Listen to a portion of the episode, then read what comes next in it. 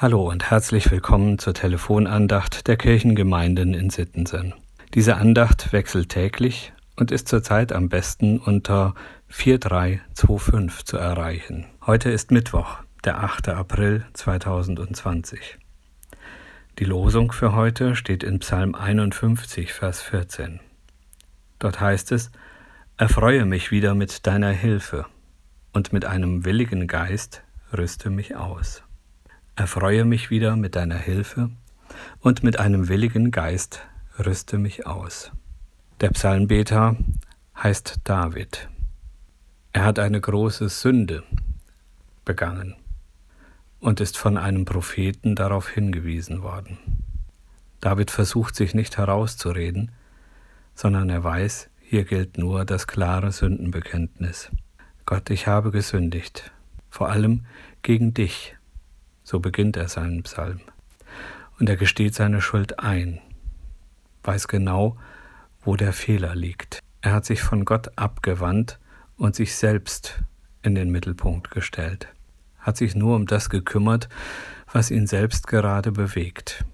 Das ist seine Sünde vor Gott. Die Sünde vor Menschen war eine andere. Aber in diesem Gebet geht es darum, mit Gott wieder ins Reine zu kommen. David macht das einzig Richtige. Er bekennt seine Sünde, sagt Gott alles, was er getan hat und dass es ihm von Herzen leid tut. Und dieses Sündenbekenntnis, das bewirkt in David eine Veränderung. Er kann wieder nach vorne schauen und kann sich daran erinnern, wie gut es ist, mit Gottes Hilfe unterwegs zu sein. Und so kommt dann zum Ende des Psalmes auch einer dieser Sätze. Erfreue mich wieder mit deiner Hilfe. Erfreue mich mit deiner Hilfe.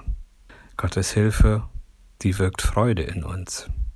Dass wir einen Gott haben, der uns im Leben begleitet, der uns durchträgt, auch durch die dunklen und schweren Zeiten, das ist etwas, was uns mit Freude erfüllt. Und die zweite Bitte ist die Bitte um einen willigen Geist. Ein Geist, der der bereit ist, sich auf Gott einzulassen und auf seine Menschen, sich auf Gott und seinen Weg einzulassen, das Leben zu leben. Erfreue mich wieder mit deiner Hilfe und mit einem willigen Geist rüste mich aus.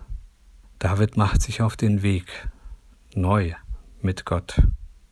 Das, ja, das schafft in ihm tatsächlich eine Wandlung und das verändert seinen Blick und aus der Traurigkeit um die eigene Unzulänglichkeit, aus dem Trauern darüber, dass David selbst nicht gerade auslaufen kann, sondern Unrecht tut, wird Freude, dass einer da ist, der ihm hilft, auf dem rechten Weg unterwegs zu sein.